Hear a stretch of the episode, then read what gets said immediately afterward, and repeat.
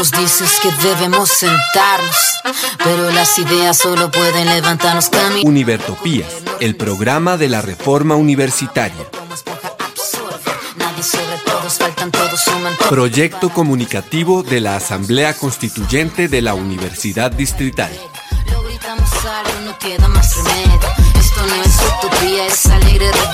Por una educación como derecho y bien común.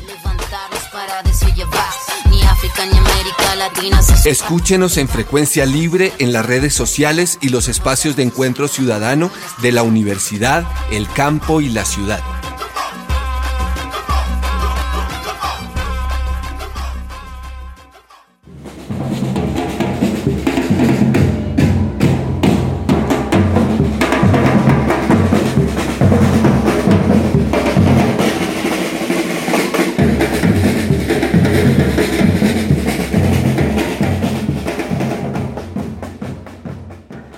Estos sonidos del paro, hoy 19 de mayo del 2021 de la era de nuestro Señor, los perversos e insensatos, pero no ha tenido de Univertopías, al llegar a la emisión número 122, saludamos a la audiencia que se encuentra al otro lado de las ondas electromagnéticas, a los participantes de nuestro programa, a la Academia Luisa Calvo, a nuestro ingeniero de sonido, y con esto un fuerte abrazo a todos los que están en el proceso de construcción de un nuevo país y de una nueva universidad. Para el día de hoy vamos a tocar dos grandes temas. Por un lado, las noticias de la universidad, en donde haremos reflexión frente a lo que está ocurriendo en la Asamblea Universitaria cuando está llegando al final de su trabajo, los títulos desarrollados, cómo avanza ese trabajo y cómo se proyecta terminar. Y en noticias nacionales, eh, cómo está el paro y en un interludio entre los dos, ¿Cómo está el paro en la Universidad Distrital? Bien, ese es el programa del día de hoy. Para iniciar, un saludo precisamente al paro nacional, al pueblo colombiano desde Argentina, León Gieco, con esta canción. Solo le pido a Dios y haciendo la respectiva reflexión. El grito colombiano es escuchado más allá de sus fronteras. El mundo ya no es ajeno a ese sufrimiento. El mundo ya no mira para otro lado cuando un pueblo es reprimido. Señores del gobierno, basta de asesinatos, basta de desapariciones, basta de torturas. La hermosa Colombia necesita otro gobierno, necesita algo de paz, necesita respeto. Yo soy León Gieco, soy cantante y soy colombiano.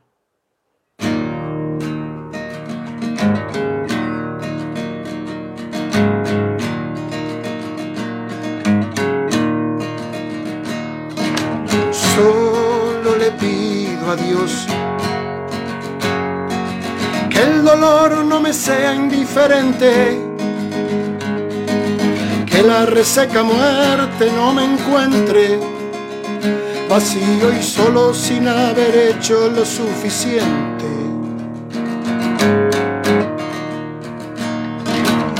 Solo le pido a Dios que lo injusto no me sea indiferente, que no me abofeten la otra mejilla, después de que una garra me arañó esta suerte. Solo le pido a Dios que el engaño no me sea indiferente si un traidor puede más que unos cuantos, que esos cuantos no lo olviden fácilmente. Solo le pido a Dios que el futuro no me sea indiferente. Desahuciado está el que tiene que marchar a vivir una cultura diferente.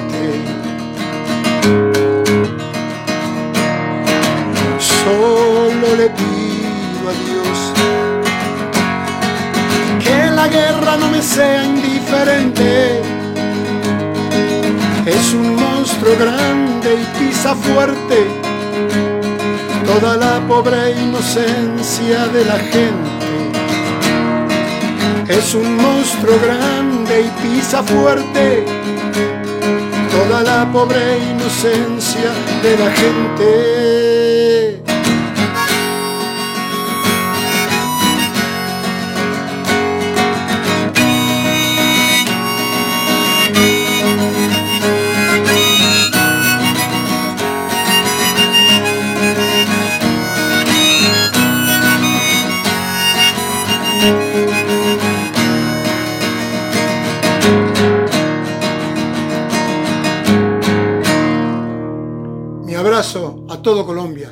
País maravilloso. Basta de represión. León Gieco desde Argentina.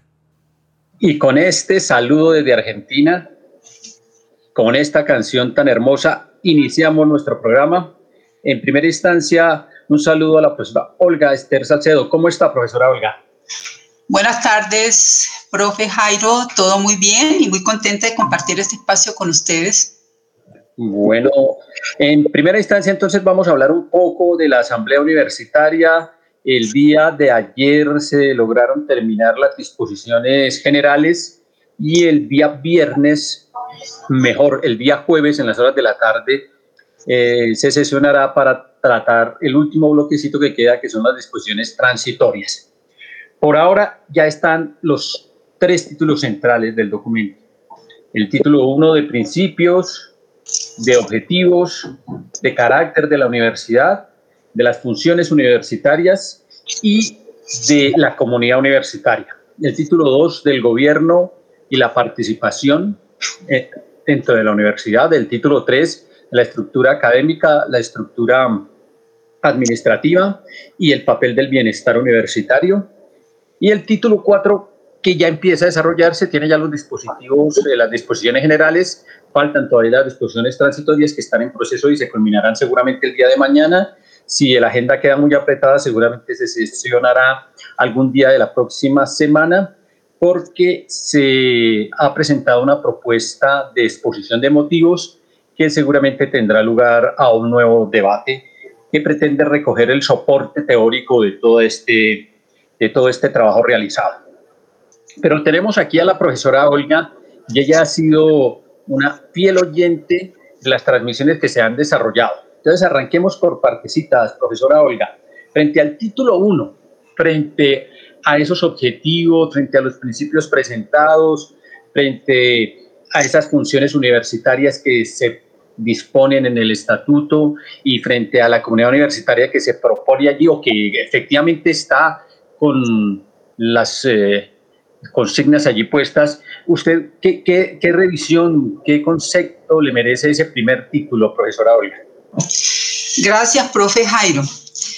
Sí, mm, aunque pues todavía no tengo el, texto eh, aprobado por la Asamblea Universitaria, eh, por lo que he escuchado, pues sí tengo eh, claridades que me parece muy importante que, la persona que lea el documento lo escuche, pues se ubique, se contextualice en el ejercicio que ustedes están realizando.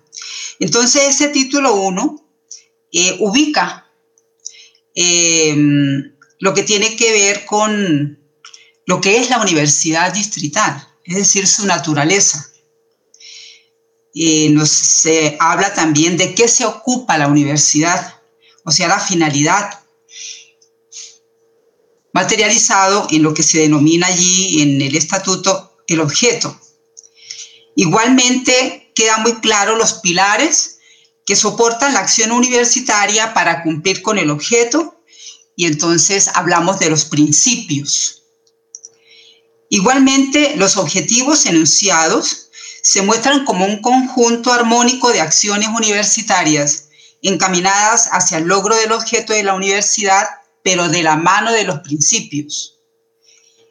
Asimismo, las funciones universitarias que permitirán materializar el objeto, los principios y los objetivos de la universidad a la luz de los principios.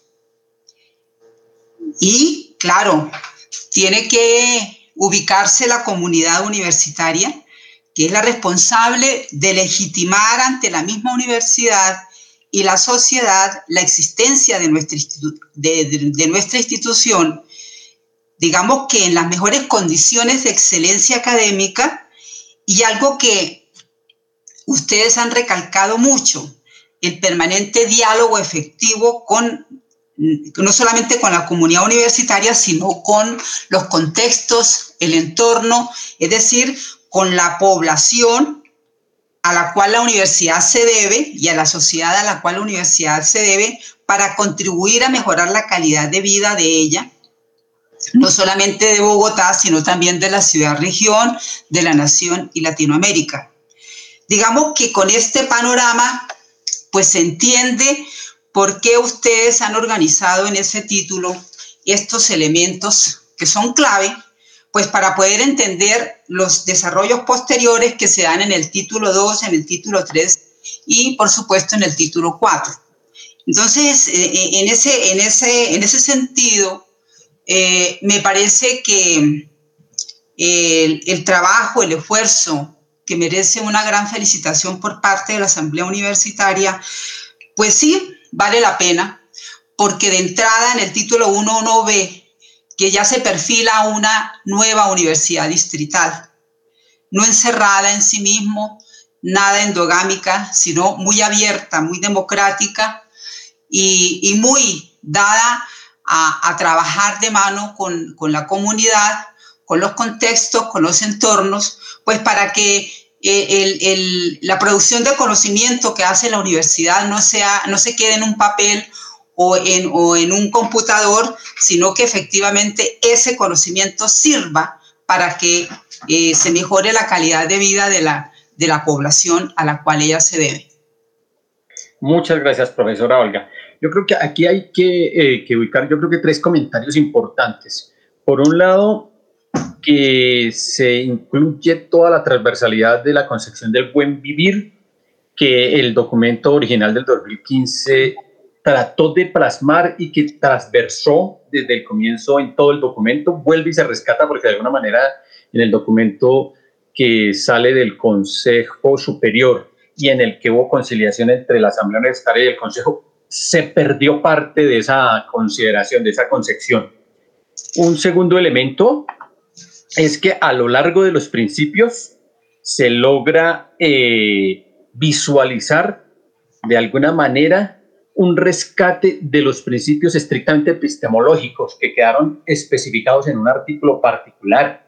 Esos que tienen que ver con el tipo de saberes que se desarrolla al interior de la universidad, con la dimensión ambiental como parte de ese desarrollo de saberes, con la construcción y apropiación del conocimiento desde la construcción cognitiva en la elaboración metodológica y el debate de profesor-estudiante y de posicionarse como el otro para tratar de hacer el diálogo de saberes de una manera más fraterna y más constructiva, la generación y el reconocimiento de, de conocimientos diversos. Es decir, aparecen los principios que de alguna manera se habían diluido en el documento del Consejo Superior Universitario que se exteriorizan más.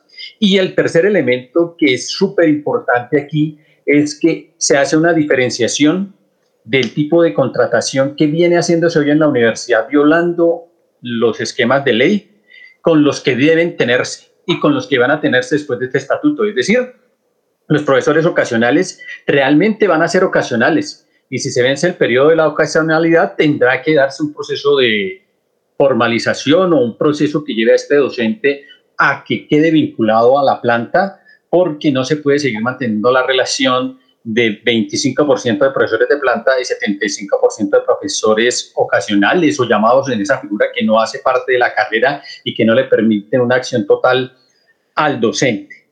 Hasta allí el primer capítulo, el primer título y el segundo título precisamente, pues eh, acaba de llegar aquí el compañero Edgar, que hizo parte de, ese, de, esa, de esa segunda mesa, de ese título, eh, y como profesor, pues nos gustaría saber, profe Edgar, con las buenas tardes, ¿cómo, cómo ve usted el trabajo desarrollado en general por la Asamblea desde el punto de vista de docente y en particular lo que se desarrolló en la mesa temática número 2, que da origen al segundo título, Gobierno y Participación? Profesor Edgar.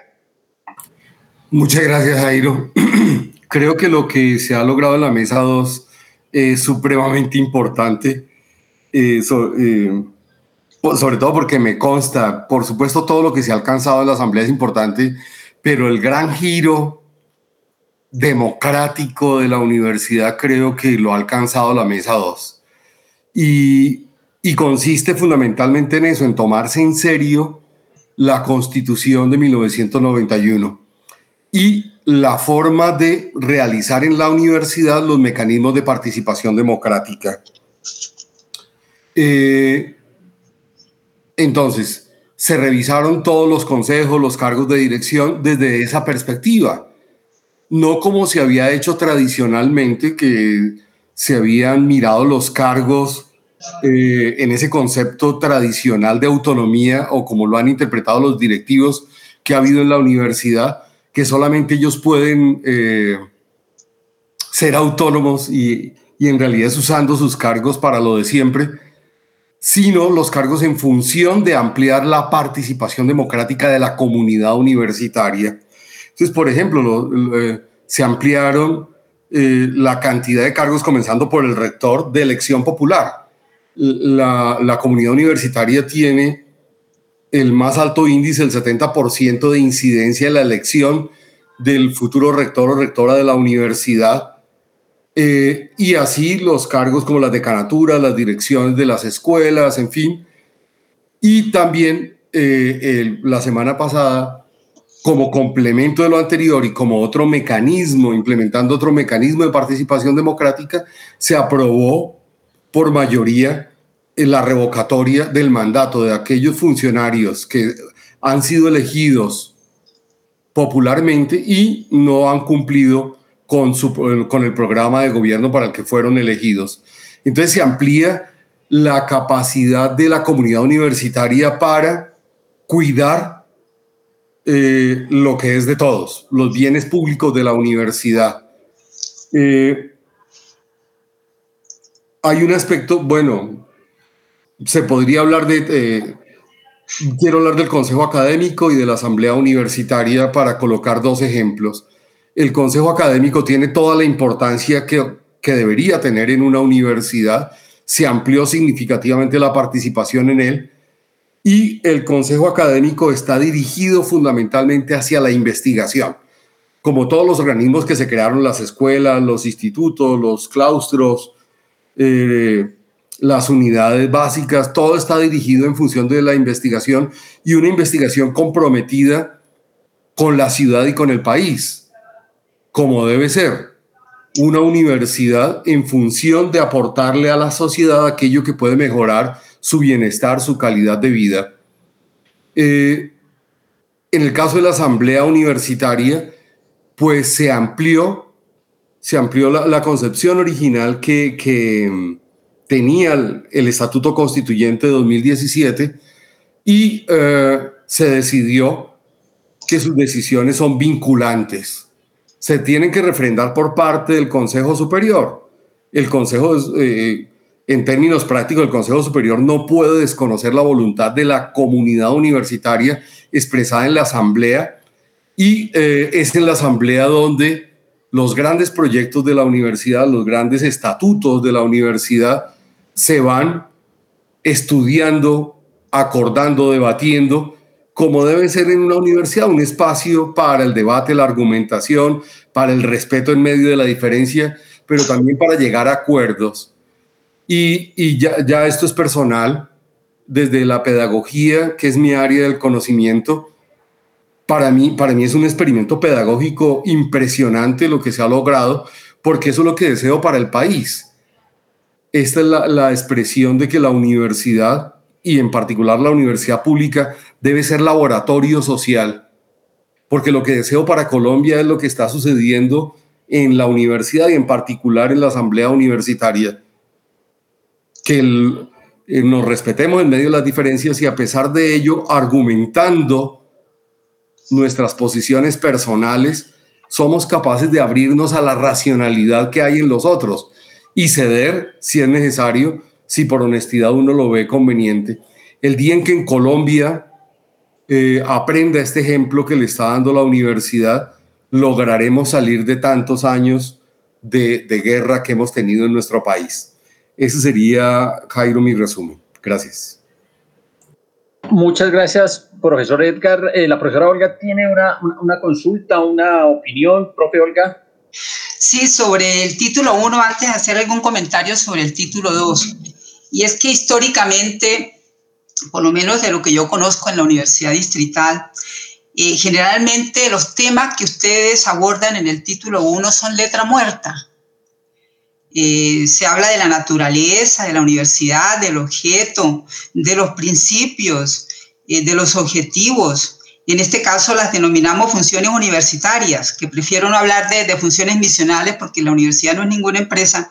Entonces hablamos ahí de funciones universitarias y hablamos de la comunidad universitaria, ¿no? Generalmente eso queda en letra muerta.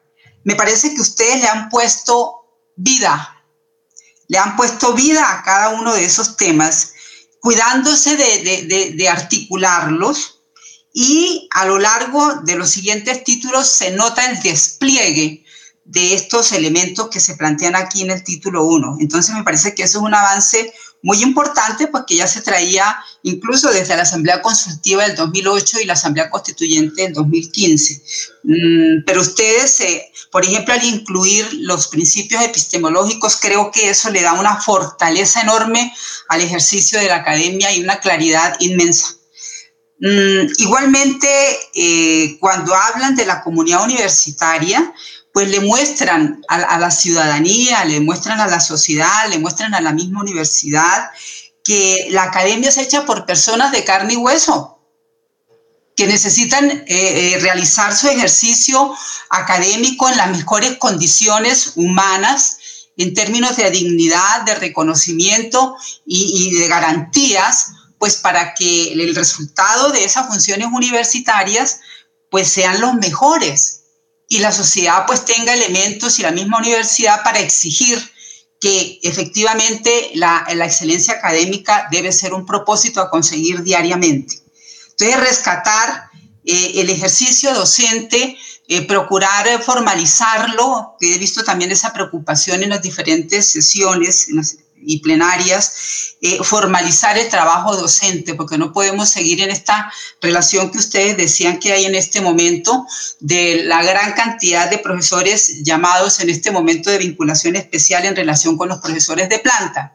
Entonces, esa relación que ustedes plantean, 75 de planta y 25 ocasionales, me parece que ese es un propósito bien retador, pero que sí se puede si se planea bien la universidad.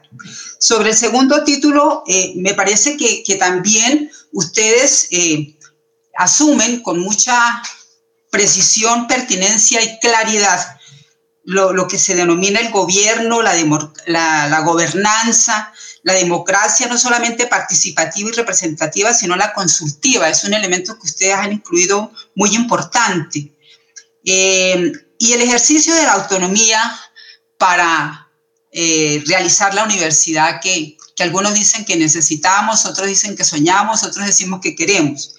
Lo cierto es que esa eh, democracia participativa, por ejemplo, la cierran muy bien con la revocatoria del mandato. Es un ejercicio que lo han hecho muy responsablemente, eh, lo han estudiado con mucho cuidado, eh, no son caprichos, sino a la luz de la ley, de la constitución política de Colombia, de tal manera que este, este, este ejercicio que está haciendo la consultiva, eh, perdón, la, asamblea universitaria, mm, no solamente va a ser legal, desde ya es legítimo. Y ese es un punto que hay que defender en el Consejo Superior Universitario porque generalmente allá lo que se mira es que si está dentro del marco de la Constitución y la ley, y eso está muy bien porque son servidores públicos y, y, si son responsables toca exigir eso. Pero sobre todo, mirar la legitimidad que este documento que va a salir lo tiene. Lo tiene porque es consensuado por la comunidad universitaria, porque ha recogido mucho trabajo, muchos documentos que también ha elaborado la misma comunidad universitaria de la Universidad Distrital. Entonces me parece que eh, desde ese punto de vista eh, hay que eh, en esta tercera o cuarta o quinta ocasión de reformar la universidad distrital no podemos fallar y hacerle entender al Consejo Superior mm, de manera colectiva como asamblea universitaria, pues todo el documento punto a punto para que no haya equívocos. Igualmente creo que se especifica muy bien las responsabilidades de, la, de la dirección eh, universitaria. En la ley están las responsabilidades del Consejo Superior, en la misma ley están las responsabilidades del Consejo Académico, ustedes están definiendo muy bien las responsabilidades de, la rectoría, que es un concepto nuevo y que se le dio bastante importancia en, la Asamblea Constituyente, de que la rectoría no es el rector, es el responsable de la rectoría. Entonces, todas las dependencias administrativas y las unidades académicas, y las eh, vicerrectorías de la universidad pues están bajo la responsabilidad del rector porque no solamente es el representante legal, sino también el responsable de la gestión académica, administrativa y financiera de la universidad. Entonces me parece que ese es un punto adelante en que ya tengamos claridad que la rectoría no es el rector y que, por ejemplo, las unidades académicas, facultades, escuelas, institutos y centros están bajo la responsabilidad del rector y que las vicerrectorías van a apoyar el despliegue de esas políticas institucionales pues para que eh, eh, las unidades académicas em, puedan cumplir sus, sus, responsabilidades de la mejor manera. Así que me parece que este ejercicio que ustedes han hecho en relación también con eh, las instancias de participación de la comunidad, mm, el haber separado el Consejo de Participación Universitaria del Consejo Electoral como lo, como lo fundió la, copia no muy buena que, hicieron en la tal Comisión de Verificación del Consejo Superior en relación con el documento de la, de la, Asamblea Constituyente, eh, creo que es un ejercicio muy valioso. La Asamblea Universitaria, excelente. Eh, los consejos de estudiantes, el claustro de escuela, el claustro general de docentes, me parece que esas instancias de participación son eh, un ejemplo de cómo eh, la academia exige libertad y democracia para poder generar conocimiento y cumplir con las, las funciones que la misma sociedad ha aprobado y que financia para que se cumplan en beneficio de la población. Así que ese sería como un comentario general y nuevamente felicitar por, por, este esfuerzo que, están haciendo ustedes en este momento. Bueno, antes de entrar a la al tercer título, vale la pena mencionar dos cosas. Una, que en el título 1 se deja ver y después se desarrolla en el título 4 que los profesores entran a un proceso de formalización como lo manifiesta la profesora Olga, para todos aquellos profes que han estado vinculados a la universidad por más de tres años en condición de ocasionalidad, ya sea de medio tiempo o tiempo completo, y en, en condición de hora cátedra, se abre un proceso de formalización que queda explícito en el estatuto y que tendrá cinco años para desarrollarse.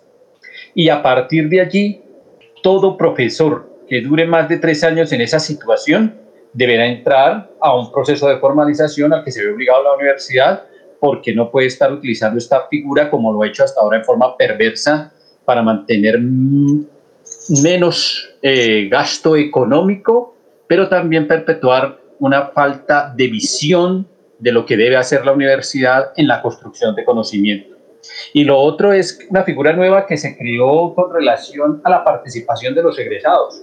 Los egresados que están interesados en la universidad tuvieron la posibilidad de crear un claustro de egresados que es de mera participación, en donde ellos van a tener la posibilidad de interlocutar con la administración, no desde el punto de vista politiquero que, en el que se ha convertido la relación de los representantes de los egresados al Consejo Superior con la administración, sino desde el punto de vista de proyectar la universidad más allá de la formación, de tratar de ir resolviendo los problemas curriculares que se generan en la formación pero tratar de exteriorizar cómo contribuir a mejorar las condiciones de los egresados una vez están haciendo su ejercicio profesional y una vez están desarrollando su labor en la sociedad proyectando la universidad. Es un ejercicio interesante. Con esos dos ejercicios ingresamos entonces a la mesa 3, pero antes de ello vamos a nuestra habitual zona musical, esta vez para contarles que alguien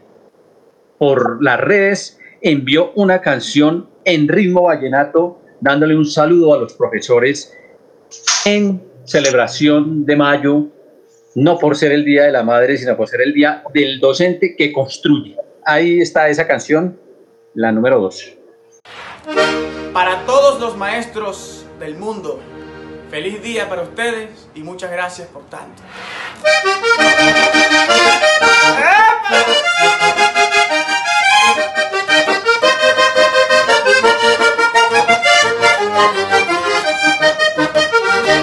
personas que en la vida no saben agradecer, ni le dan ese valor que en realidad se merecen.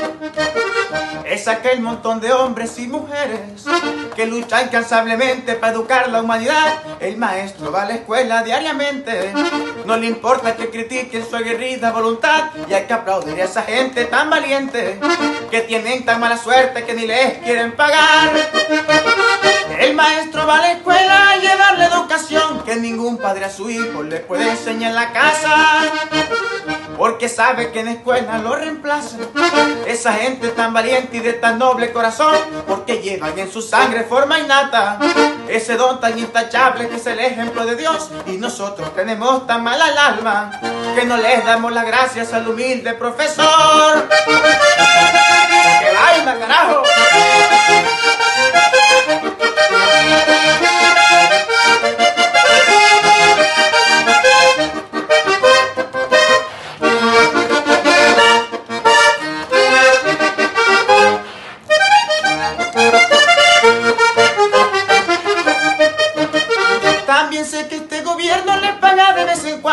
Cuando y unas veces por milagro le paga de mes en mes. Ese es otro que no sabe agradecer. Tienen sus hijos también y los están enseñando. No recuerdan que fueron niños también. Y sean hombre o sean mujer deben ser considerados. Pero como ellos tienen el poder y las gallinas de arriba le echan flores a las de abajo. Sí, señor. Pero ¿cómo se hace?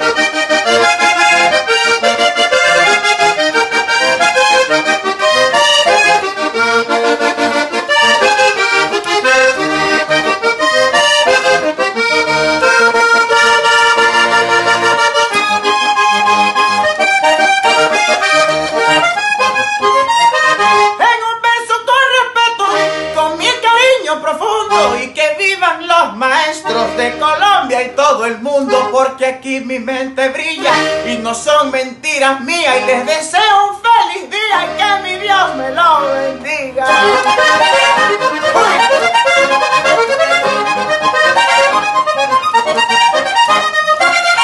¡Eh! ¡Feliz día! Nuestros segundos padres, los maestros. Bueno, y vamos con la mesa 3.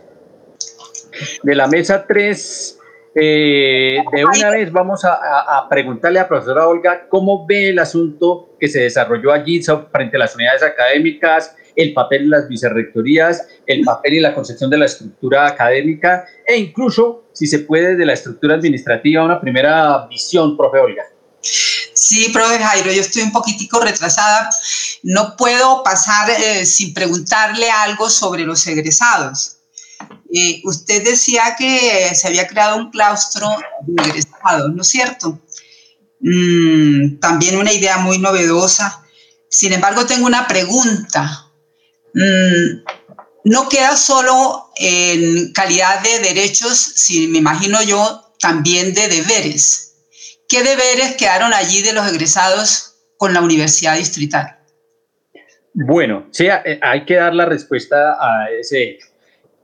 Se crearon dos artículos nuevos, que son los artículos del claustro de egresados y del estatuto del egresado, que estaban efectivamente de alguna manera en el primer documento del 2015, en donde se habla de comunidad universitaria.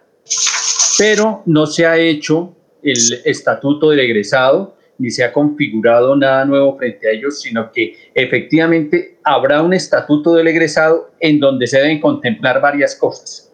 Una, cuál sería su relación con la universidad, no como ente privado, no como ente privado ese, esa relación del egresado, sino una relación constructiva, cómo, cuáles serían sus derechos, aparte de eso del carnet y de tener la acreditación de egresado, sino mucho más allá, es decir, cómo la universidad contribuye a, forjar el desarrollo de la empleabilidad, es decir, no que la universidad le resuelva su problema laboral, pero sí que le tenga una, un vademacum de posibles opciones laborales en el mercado. Eh, los deberes del egresado que todavía están por desarrollarse. Es decir, lo único que se ha hecho es establecer un canal que permita que el egresado retorne a la universidad y le dé vida a la posibilidad de reformarse curricularmente a eso llamamos también a, flexibilidad curricular, al hecho de que el egresado llega no a, hacer un posgrado simplemente, sino que llega adicionalmente a decir, mire, en mi vida profesional he fallado, he tenido las siguientes debilidades en el área de formación tal, en el área de conocimientos tal, he tenido debilidades conceptuales en tales sitios y he tenido que formarme en otros tales. Eso es lo que va a venir a hacer el egresado y su responsabilidad frente a la universidad es contribuirle para que la universidad mejore la proyección de un campo que llamamos el campo de formación. Y en el campo que se llama de contexto, en el campo que es estratégico, el egresado nos va a contribuir a desarrollar, a materializar ese, esas grandes políticas que llevarán ese campo estratégico para relacionarse con la sociedad. Allí queda el asunto, es decir, que en el estatuto del egresado deben quedar plasmadas las dos cosas, tanto sus derechos como sus obligaciones, pero por ahora lo único que se ha creado es el espacio en donde ellos puedan deliberar e interlocutar con la universidad y puedan abrirse un camino de doble vía.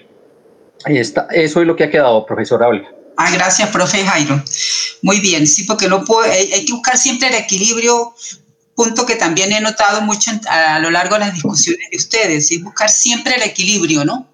Entre una cosa y otra, entonces eso, eso permite la, equidad y permite eh, cumplir la satisfacción con, las responsabilidades que se tienen. Usted me preguntaba por el título 3. Eh, de ese título hemos hablado aquí varias veces ya, ¿no, profe? Sí, señora. Eh, no sé. La construcción, ¿cómo le pareció? La construcción que finalmente quedó.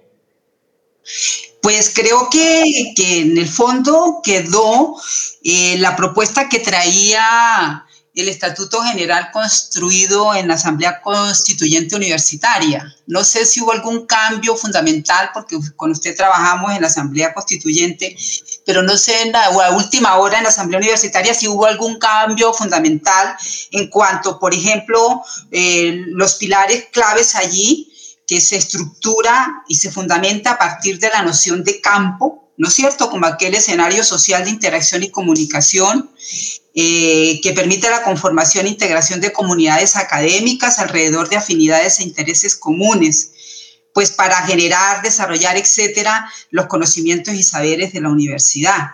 Eh, también habíamos dicho que en consonancia con las funciones universitarias, el campo es... Eh, se desarrolla eh, a través de tres elementos, el campo de formación, el campo de conocimientos y saberes y los campos estratégicos.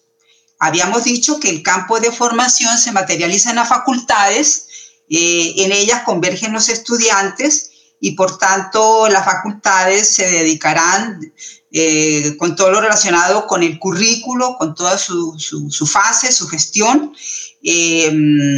también se, se, se, ocuparía de, de, organizar en las facultades las llamadas áreas de formación, en la cual eh, se, se, agrupan programas académicos de pregrado y posgrado afines en su objeto de conocimiento y enseñanza. Mm, igualmente que el campo de conocimiento y saberes se materializa en las escuelas donde están escritos los docentes y en la escuela se, se ocupa de, de, las funciones universitarias, de las tres funciones universitarias, formación, docencia, investigación, creación, extensión y proyección social. Y la unidad básica de gestión de las escuelas son las CABAS, así como la unidad básica de gestión de las facultades son las áreas de formación. Y que los docentes se organizarían en estas comunidades académicas básicas llamadas CABAS en torno a a un área específica de conocimiento del saber o en torno de las mismas funciones universitarias de las cuales es responsable la escuela. Y los campos estratégicos eh, se materializarían a través de los institutos y los centros eh, organizados según los, los, campos estratégicos que definan la universidad. ¿Y, quién es la universidad para definir los campos estratégicos? Pues, pues el claustro general de docentes. Y esos campos estratégicos pues tienen que estar produciendo conocimiento, gestionando conocimiento para ayudarle a la sociedad a solucionar eh, problemas y que permitan la, calidad de vida de, ellos. Y, y, entonces estos campos estratégicos se materializan en institutos y centros. Y los institutos y centros pues tienen su origen en el trabajo de las escuelas. Entonces, cuando exista un conocimiento eh, avanzado en los procesos de investigación-creación, pues eso originar, originaría un, instituto pues para seguir avanzando y profundizando en esos conocimientos. Y, los centros igualmente, si en las escuelas la, proyección y extensión eh, tiene ya mucho músculo, eh, tiene mucho, mucho avance porque el campo estratégico que está desarrollando lo requiere, pues se crean los centros. Entonces, esto, este tipo de, concepción permite organizar la producción, la gestión del, del, conocimiento y saber que genera la universidad y sobre todo tener claro que ese conocimiento y saber tiene que ayudar a mejorar la calidad de vida de la población bogotana, de la ciudad-región, de Colombia, de Latinoamérica y, por qué no, del mundo. Así que, pues esos son, digamos, que esos... Eh, pilares fundamentales. También se, se, se, planteaba que e, este trabajo de las unidades académicas, facultades, escuelas, institutos y centros estarían eh, liderados, coordinados y apoyados por las vicerrectorías que también corresponden a los campos. La vicerrectoría de formación pues corresponderá al campo de formación, por tanto esa vicerrectoría tiene que trabajar con las facultades. Ese es su, trabajo y debe ser un trabajo horizontal, de tal manera que la formulación de política, el despliegue de política, la vicerrectoría se apoye siempre, me hablo de la vicerrectoría de formación, se apoya siempre en un trabajo mancomunado con las facultades. Y la vicerrectoría de formación entonces tendrá un conjunto de unidades administrativas que permitan desplegar esa política institucional en relación con el campo de formación. Por eso, cualquier proyecto, cualquier propuesta que tenga que ver con el campo de formación, pues tiene que caer en la vicerrectoría de formación. me, refiero en cuanto a, nuevas unidades administrativas para realizar ese, ese, ese ejercicio académico. Igualmente la vicerrectoría de conocimientos y saberes eh, creo que ustedes la llamaron finalmente Vicerrectoría de Investigación Creación, pues trabajará con las escuelas, es decir, con todos los procesos relacionados con los docentes. Y eh, eso permitirá entonces eh, que esta vicerrectoría, vuelvo a repetir, porque esa es la idea de las vicerrectorías, que lideren, coordinen y trabajen horizontalmente con las respectivas unidades académicas. Así que si en la vicerrectoría de formación se, tiene que trabajar todo, todo, todo, lo que tiene que ver con currículo, eh, con eh, los procesos de, acreditación, de registro calificado, de bienestar, etc. Em, los estudiantes pues son, digamos, ahí la parte mm, clave importante sobre la cual giraría la vicerrectoría de formación y la Vicerrectoría de Investigación Creación, el elemento clave ahí son los docentes, ¿no es cierto? Porque va a trabajar con las escuelas, con el conocimiento, con el saber.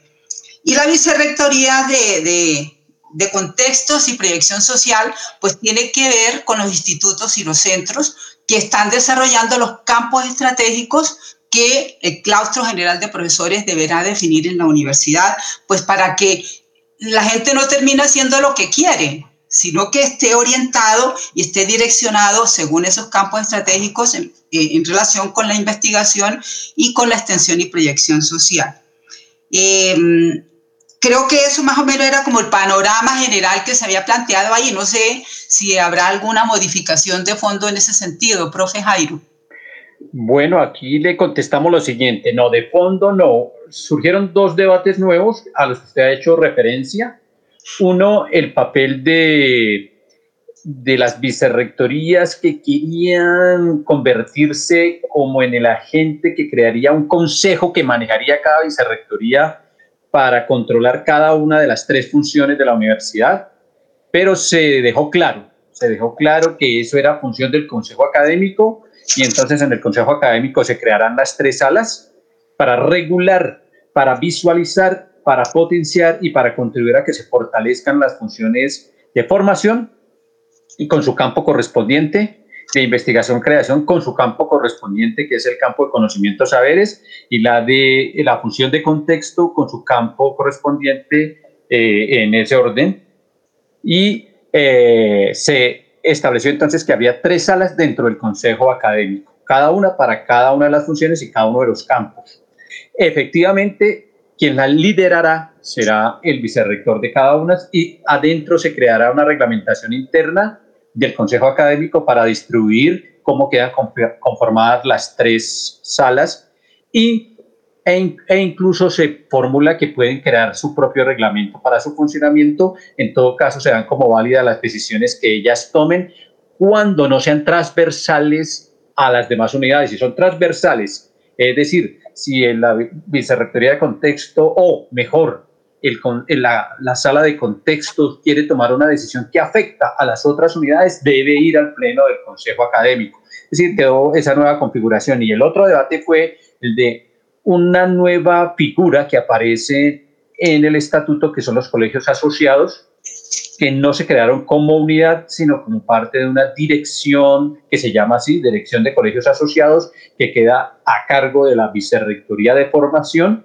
ahí en esa Vicerrectoría de Formación, y que después se plasmará en su desarrollo de acuerdo a cómo esta dinámica se ve. Si la dinámica es que los colegios quedan vinculados a la universidad, y por ende entonces se desarrolla formación dentro de ellos, seguramente quedará allí en el campo de formación. Si se visualiza como un proyecto de extensión, de proyección social que simplemente se transmite a la educación media para que la educación media mejore sus niveles y pueda ingresar a la universidad, pues ya será seguramente de contexto, pero eso quedó por definir. Lo que quedó claro es que queda a cargo del vicerrector esa dirección y esa dirección tendrá como propósito tratar de establecer lo que se hizo en la Universidad Autónoma de México hace ya varios años, y es que una serie de colegios tendrán ingreso a la universidad en el orden nacional, en este caso sería en el orden distrital, y después miramos en el orden nacional. Creo que esas fueron las dos cosas nuevas que se desarrollaron a lo largo de estas dos últimas semanas. Uy, qué bueno, profe. Muy bueno, sí. No, eso de pensar en ponerle consejo a las vicerrectorías, pues eh, me parece que eh, hubiera quedado muy clara la relación jerárquica entre las vicerrectorías y las unidades académicas. Y así como está planteado el concepto de campo y los diferentes campos, pues no cabía, no, no cabe. Entre las vicerrectorías y las unidades académicas hay una relación horizontal de construcción permanente, de retroalimentación, de formulación de políticas, de despliegue de políticas. Por eso es que los vicerrectores tienen un asiento allá en los consejos de facultad, por ejemplo, en el consejo de escuela, en el consejo de instituto, en el consejo de centro, pues para que directamente ellos vayan a, in situ a conocer el estado real de cómo van los procesos relacionados con cada uno de esos campos. Y entre ellos, entre los vicerrectores, tiene que hacerse ese diálogo permanente. Lo que usted dice, eh, eh, colocarlos en el consejo académico fue excelente porque eso permite eh, efectivamente horizontalizar ese trabajo entre las vicerrectorías con propósitos académicos para mejorar el trabajo de las unidades académicas. Me parece que esa, esa decisión fue maravillosa.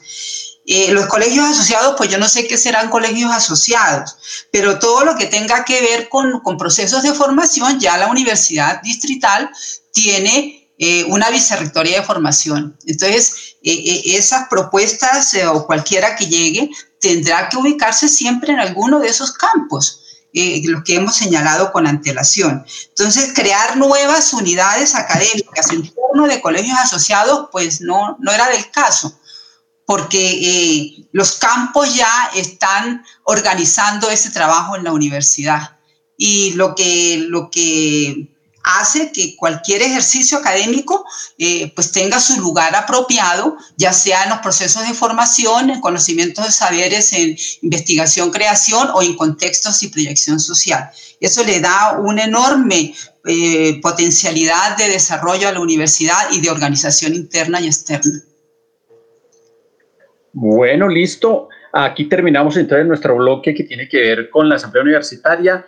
En las siguientes sesiones de nuestro programa vamos a darle cabida al análisis, ahora sí, de cada uno de los capítulos, ya no de los grandes títulos, sino de cada uno de los capítulos, para ir sensibilizando y haciendo la labor de socialización del nuevo estatuto que sin duda alguna vamos a tratar de hacer que el Consejo Superior respete. Eh, por ahora nos vamos a oír otros sonidos, los sonidos de la marcha.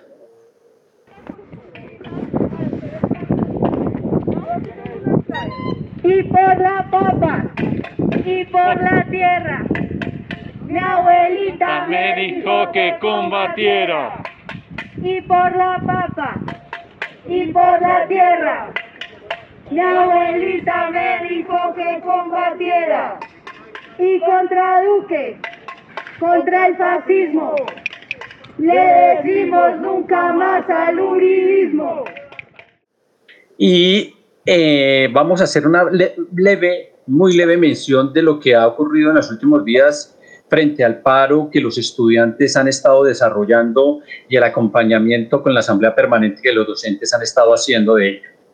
Hay que mencionar que se obligó al Consejo Superior Universitario a pronunciarse, se pronunció efectivamente eh, en un híbrido que dejó de todas formas claro que se mantiene un apoyo al movimiento estudiantil, que se hace un llamado al gobierno nacional a que atienda la solicitud que hacen los miles y miles, por no decir millones y millones de colombianos y colombianas que están saliendo a las calles.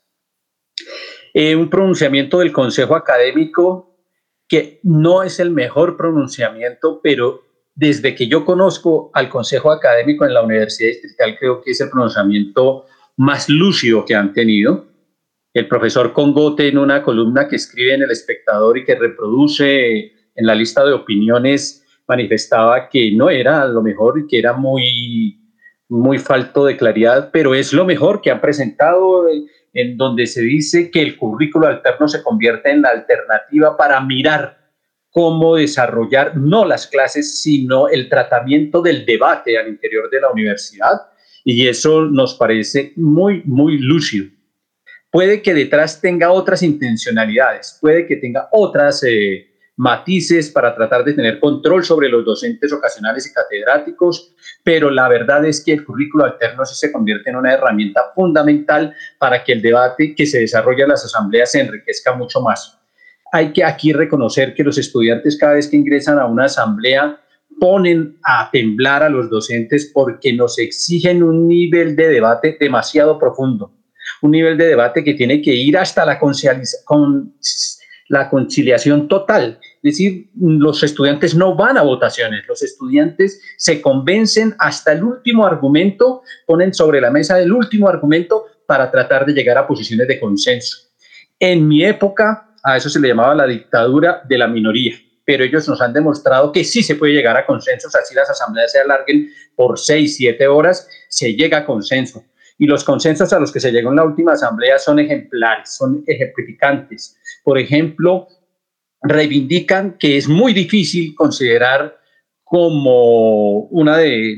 diferencian dos cosas. Una son las banderas del paro y otra las exigencias del mismo. Identifican como banderas aquellos logros que van a tener a largo y mediano plazo y como exigencia las que pueden obtener a mediano y corto plazo y establecieron, por ejemplo, que la caída de Duque no podía convertirse en una exigencia, pero sí podían sustituirlas por otras exigencias como la salida parcial de lo que ya se ha dado, la derrota y la salida del ministro de Hacienda, la salida del ministro de Defensa, se considera como bandera la caída, la caída del modelo neoliberal y ellos entiendan que seguramente en el paro no se va a resolver, pero por lo menos iba a quedar sobre los ojos de la población claro que es precisamente esa concepción neoliberal lo que está llevando a la crisis al modelo económico capitalista en Colombia y que por eso el paquetazo que está conformado por la reforma tributaria que ya cayó, la reforma a la salud que cayó en las horas de la mañana del día de hoy, y la reforma laboral que se ha metido no como un paquete específico de reformas, sino como subpaquetes a lo largo de este año que llevamos de pandemia, también debe caer, al igual que toda la concepción sobre la educación pública como carácter privado, que seguramente caerá, pero no con eso se entiende que la amenaza desaparece, sino que la amenaza sigue latente allí. Esas concepciones son importantes. El currículo alterno lo que contribuye es a fortalecer esos debates. Profesor Edgar. Yo quisiera eh, continuar la reflexión que estás haciendo.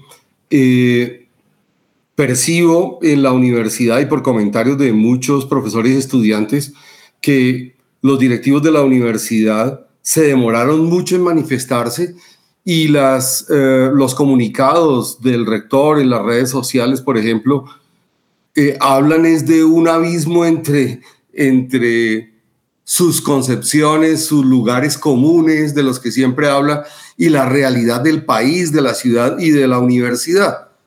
Entonces, eh, el currículo alterno, lo que llamamos currículo alterno en la universidad, fruto de, muchas luchas durante mucho tiempo, ¿no?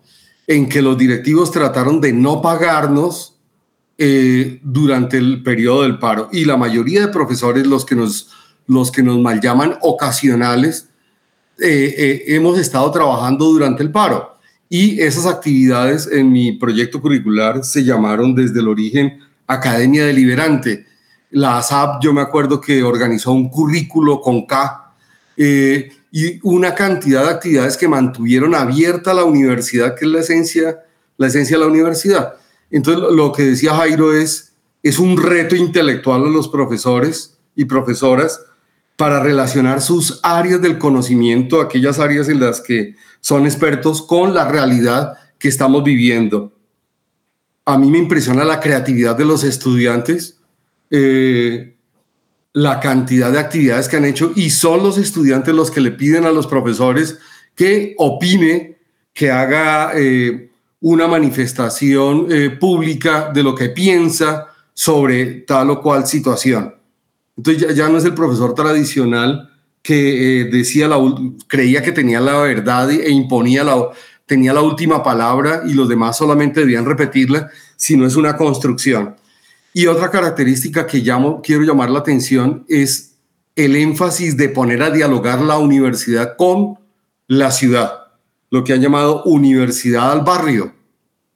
Eh, ah, tiene muchos nombres, pero la idea es llevar el, conocimiento universitario al diálogo con eh, los sectores populares. Esta es la universidad popular del distrito y es su deber plantearse la problemática de los habitantes del distrito y ofrecer alternativas desde la academia. Entonces, eh, esa es la esencia de la universidad eh, y ese es el giro también, hablando de la asamblea universitaria que procuramos darle al, al nuevo estatuto docente y es que de una universidad profesionalizante dirigida solamente a otorgar títulos profesionales, a estudiantes que han estudiado mucho y han pasado muchos parciales y han cumplido planes de estudio y están afanados de salir al desempleo. Ojalá no fuera así. Ojalá, como se debe, se les, se les eh, garantizara un, un, trabajo digno.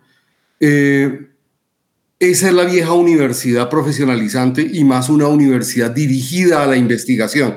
Y la investigación es eso, diálogo entre la academia y la problemática social y el reto a la inteligencia académica para producir alternativas eh, frente a esa realidad.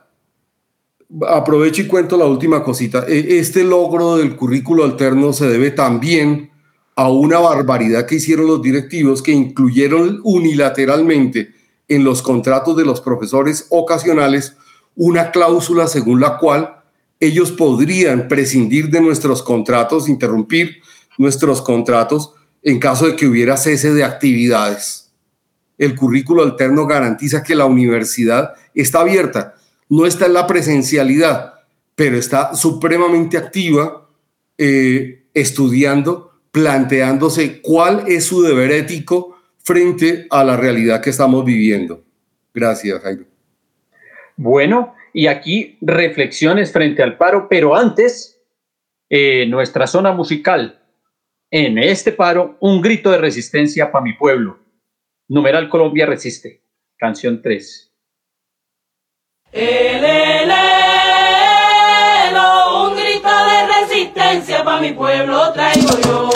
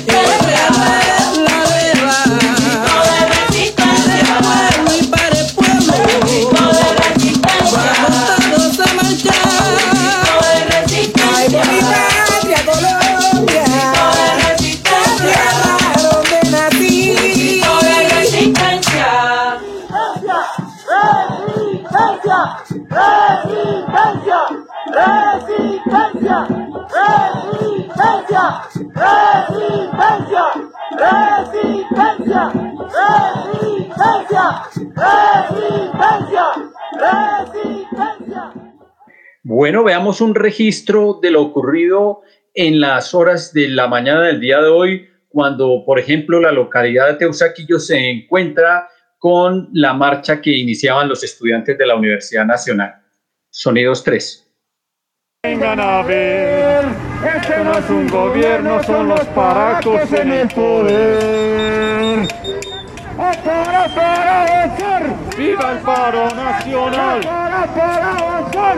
¡Viva el paro nacional! Compañeras y compañeros que están reunidos hoy aquí en la Universidad Nacional, en este bastión de lucha popular de los jóvenes, de esos jóvenes que en estas jornadas del paro nacional nos han enseñado que su creatividad, que su imaginación y propositividad son los elementos fundamentales de esta lucha popular que ha nacido el 21N y que se mueve y se moviliza en las calles todos los días.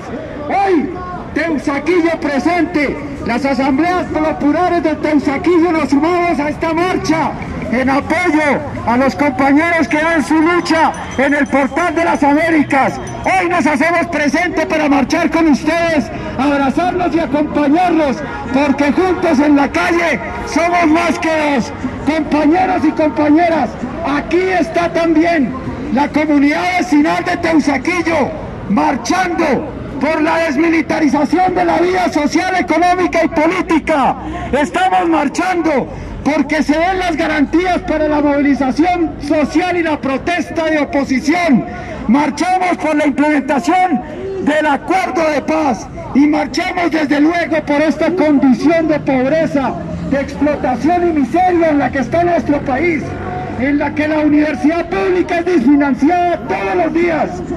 Cada día a esta universidad se le quita el aire y el respiro para que siga siendo la cuna del pensamiento crítico de esos muchachos y jóvenes que se sientan hoy aquí y que todos los días protestan por una Colombia nueva, democrática y en paz. Compañeros y compañeras, aquí está Teusaquillo presente y combatiente. Teusaquillo, presente, presente y combatiente. Eh, y finalmente tenemos a los jóvenes que nos dicen por qué ellos salen a marchar, por qué salen al paro. Y aquí está la voz de los jóvenes, el audio 1. ¿Por qué marchamos? Puede ser que mucha gente que hoy marcha no tenga del todo claro qué quiere, pero todos, absolutamente todos los que hoy estamos en las calles, sí tenemos claro qué no queremos. ¿Por qué marchamos los jóvenes hoy en Colombia? ¿Por qué protestamos? No necesariamente era por la reforma tributaria. Esta no fue la causa, sino el detonante de la indignación. Esta generación está en las calles porque nos estamos encontrando con un país que no queremos ni deseamos. Y tampoco crean que vamos a esperar 50 años para darnos cuenta que no pudimos cambiarlo. Queremos cambios reales y los queremos ya.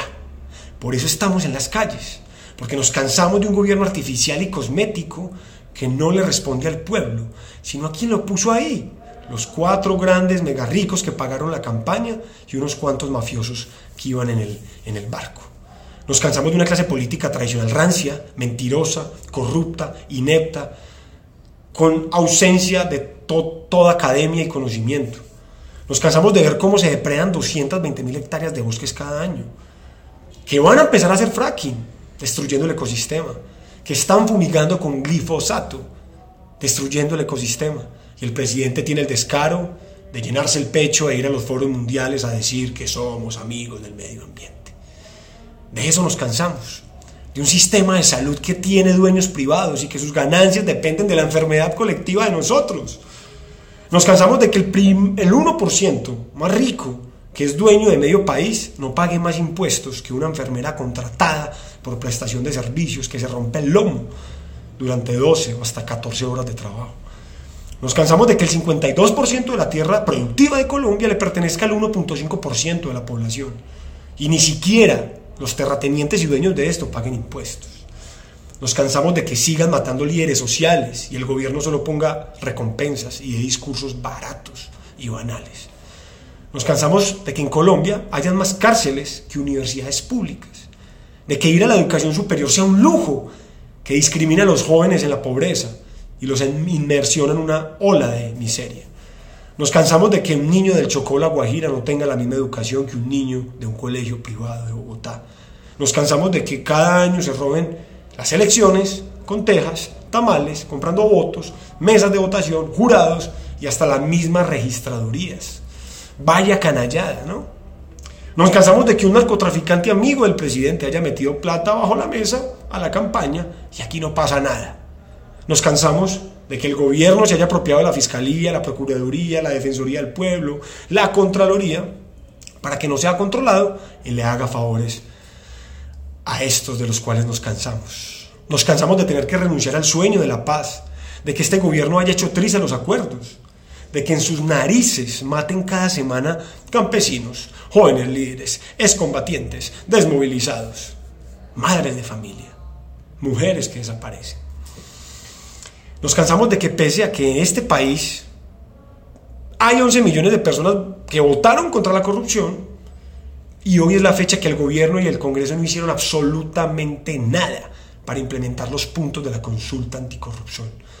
Mientras cada año los corruptos se roban 50 billones y nos cansamos de que algunos medios estigmaticen la protesta pacífica asociándola al vandalismo de unos pocos que incluso han sido incitados por las mismas autoridades que casi siempre son oportunistas o delincuentes que aprovechan el caos para saquear. Presidente Duque y Congreso de la República, que les quede bien claro, no es por la reforma tributaria, es por todo esto que marchamos y protestamos. Y lo vamos a seguir haciendo hasta que no tengamos un nuevo país. Vamos a estar en las calles proponiendo con ideas, con arte, con cultura, hasta que valga la pena irnos a casa. Si no vislumbramos un nuevo país que nace el país que soñamos y, que, y merecemos y queremos, seguiremos en las calles, sin violencia, claro está, con arte, con cultura, con conocimiento, hasta que tenga sentido. No obstante todo lo anterior, quizá lo que más me indigna es que la policía y las autoridades tengan barra libre para matar personas en las calles, torturarlas, apalearlas, desaparecerlas, insultarlas. Y es desgarrador que el presidente no diga nada. Y luego sale el señor Molano, ministro de Defensa, a tampoco decir nada y simplemente decir vamos a investigar, son enfrentamientos o esto ocurrió en confusos hechos. Yo pude haber sido uno de esos 50 jóvenes que mataron o mi hijo. ¿sí? Los jóvenes que hoy estamos en las calles somos la expresión democrática más hermosa que he visto en todos mis años de vida, mis 30 años de vida. No obedecemos a ningún patrón político, simplemente estamos en las calles de manera alegre y pacífica, porque soñamos con un país mejor. Y no estamos dispuestos a dejar que nos lo arrebate un puñado de politiqueros corruptos que llevan desangrando el país durante 100 años. Hoy la democracia no está en el Palacio de Nariño, ni en el Congreso de la República. ¿Cuál coalición de la esperanza? Hoy la democracia está en las calles y esa es la conversación que tenemos que dar. Congreso y presidente, aquí está tu reforma. Y finalmente, los niños indígenas también se pronuncian frente a por qué sus padres van a las calles. Y ese es el otro audio. En nombre de los niños indígenas de Colombia, le exijo al presidente Iván Duque que pare con esta masacre, que no asesinen a nuestro pueblo. E invito a los niños para que apoyemos a nuestros padres para que continúen con esta justa causa. Nosotros los niños no podemos salir porque también nos matan. Señor presidente, no nos dejen sin familiares, sin amigos, sin nuestros padres. ¡Viva el paro nacional! Les habla Andrés Felipe Tote, indígena Coconuco. ¡Guardia, guardia! ¡Fuerza, fuerza! Y terminamos con esa canción. Guardia indígena, fuerza, fuerza, el himno de nuestros indígenas. Guardia, guardia, fuerza, fuerza, por mi raza,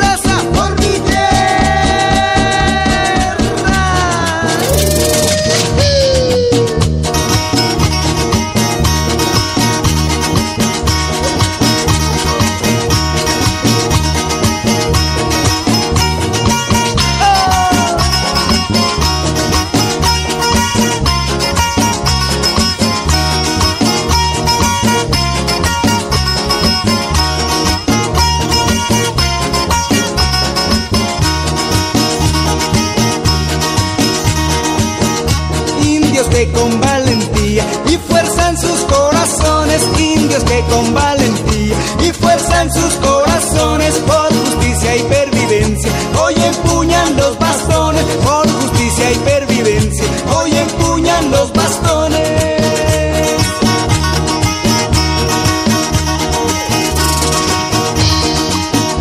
Son amigos de la paz, van de frente con valor, son amigos de la paz, van de frente con valor y levantan los bastones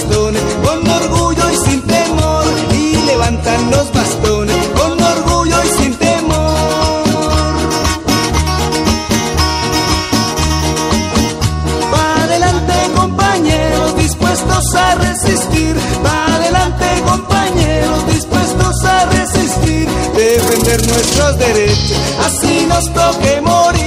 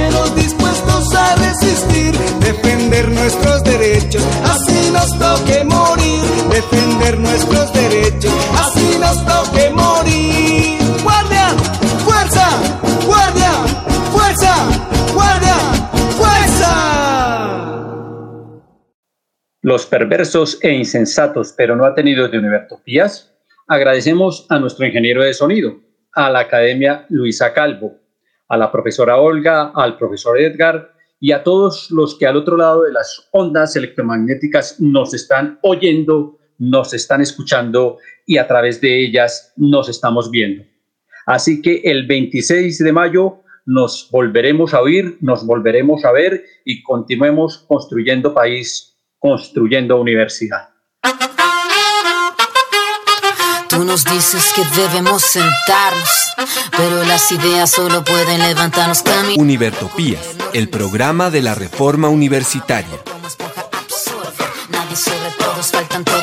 Proyecto comunicativo de la Asamblea Constituyente de la Universidad Distrital. Lo gritamos algo, no queda más remedio. Esto no es utopía, es alegre rebeldía. Por una educación como derecho y bien común. Escúchenos en frecuencia libre en las redes sociales y los espacios de encuentro ciudadano de la universidad, el campo y la ciudad.